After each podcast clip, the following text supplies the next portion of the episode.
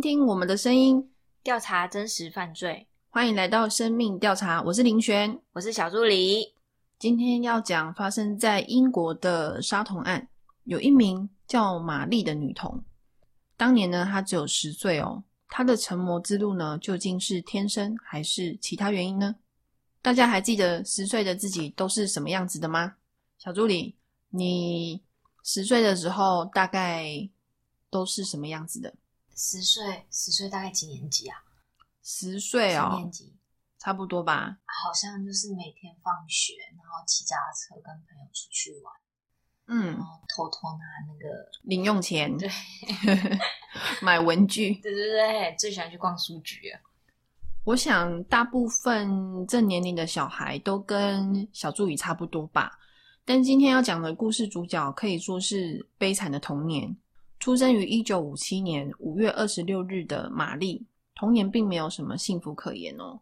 玛丽的母亲叫做贝蒂，贝蒂是一个正常家庭生活长大的小孩，但是贝蒂的父母以为她长大之后就会成为一名修女，但贝蒂不知道什么原因，她突然个性一百八十度大转变，之后呢，还成为了一一位性工作者。贝蒂从伦敦父母家跑到四百多公里的一个贫穷小镇。纽卡斯尔定居下来之后，贝蒂也在十七岁的时候就生下玛丽。由于贝蒂性工作者的身份呢，玛丽的生父呢并没有办法确定，但贝蒂觉得应该是一名叫做比利的男子。比利是一名暴力、偷窃等等的惯犯。贝蒂生下玛丽之后就跟比利结婚了，但是玛丽在外人面前都会叫比利叔叔，因为单亲家庭呢可以领政府的补助金。那我们来讲一下玛丽她被虐待的童年。在玛丽小的时候啊，有很多次贝蒂都有想要弃养她的念头。身为人母的贝蒂，她从来没有给过玛丽一丝丝的母爱。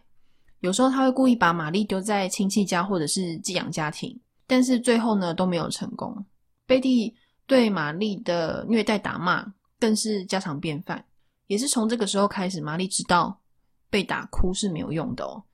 但是就是在玛丽四岁的时候，贝蒂的客人可能有一些恋童癖，他会强迫玛丽加入自己的性交易中来取悦客人。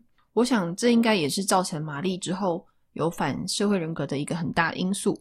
在十岁的时候，玛丽比起同龄的孩子还要早熟、更聪明哦。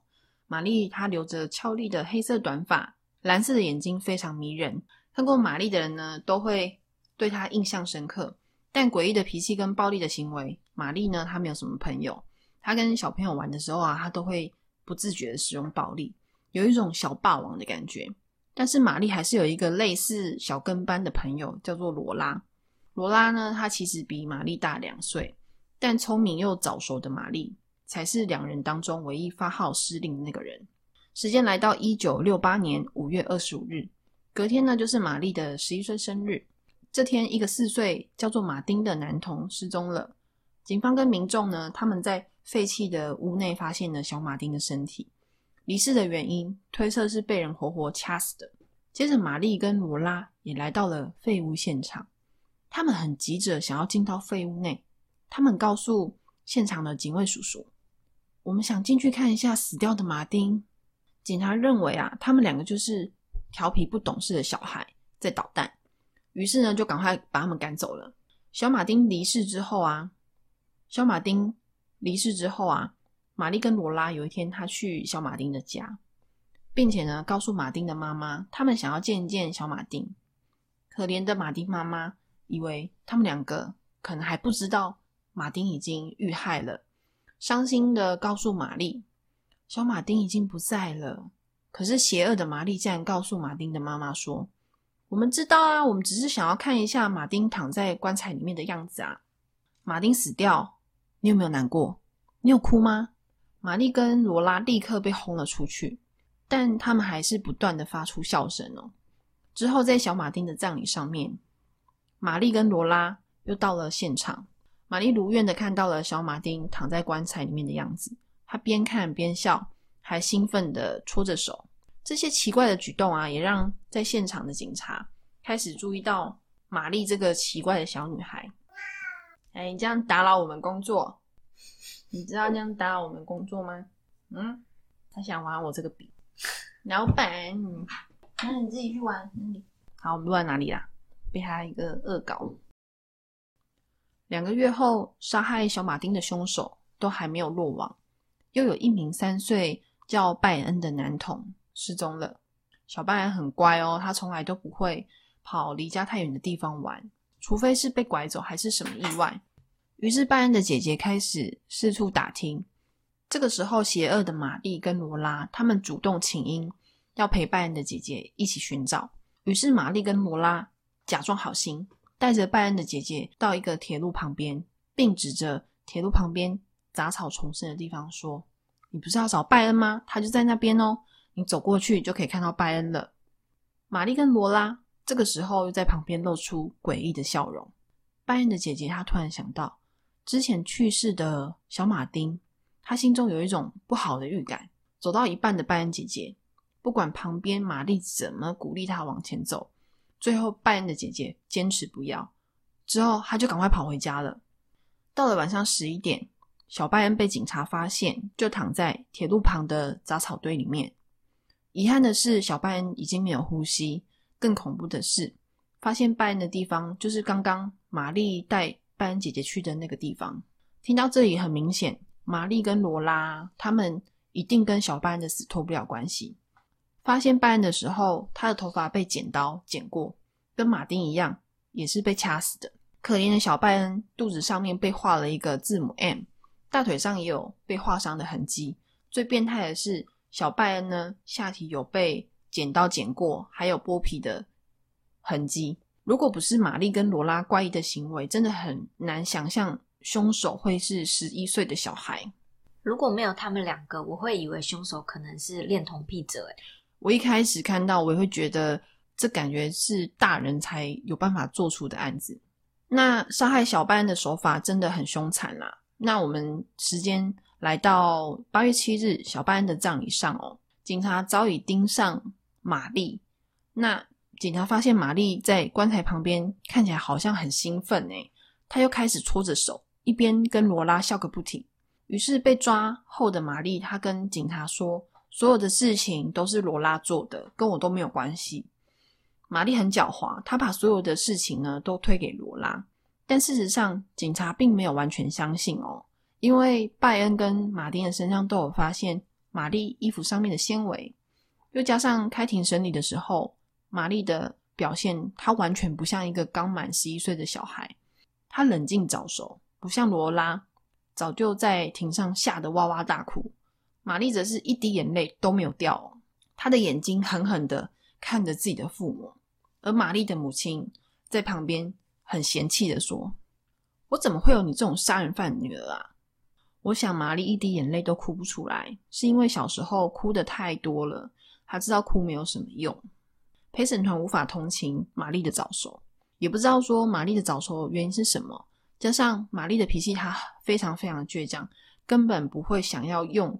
童年被家暴来获取同情，法官觉得玛丽会造成其他孩童的伤害，因此呢，玛丽被判终身监禁，而罗拉则是当庭释放。我想，比起恐怖的玛丽，可能还有其他的凶手，那就是玛丽的父母。对啊，小时候家庭环境的关系，可能造就了一个恶魔玛丽。小时候父母的失职、家庭暴力。我想他们的确也要负起很大的责任。最后，玛丽也在二十三岁的时候被释放，她被政府授权以新名字来生活着，而且她也当了妈妈哦。有关于玛丽跟玛丽的女儿都被政府保护着，不让他们曝光。那关于这次案件，你们觉得谁才是真正的恶魔呢？欢迎 IG 私讯我们。那故事好像有点沉重哈。那我们请小助理来分享一下小故事。小助理小故事时间，我们欢迎小助理。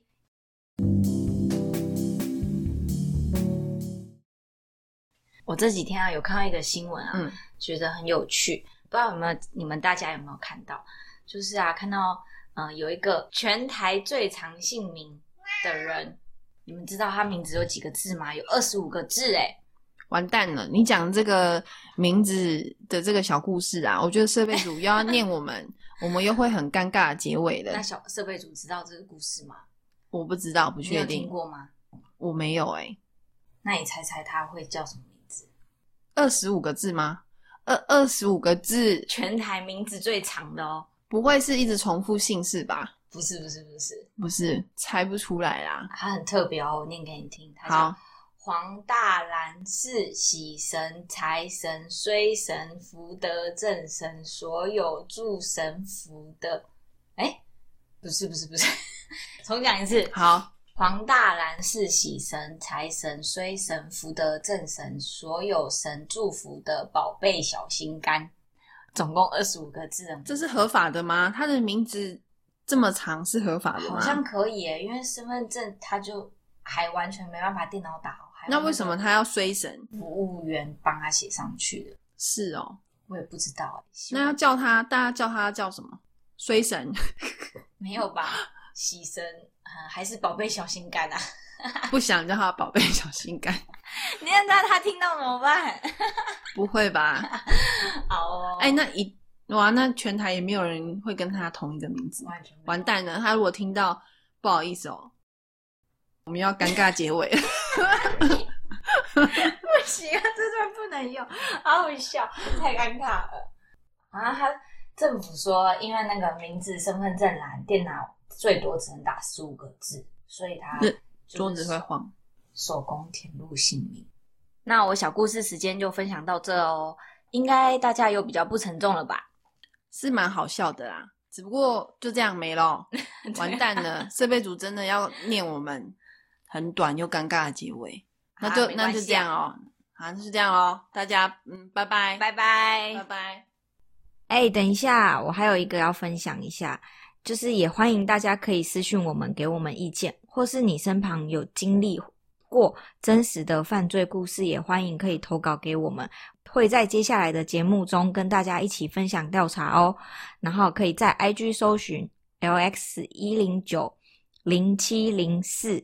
或是搜寻“生命调查”就可以找到我们哦，拜拜。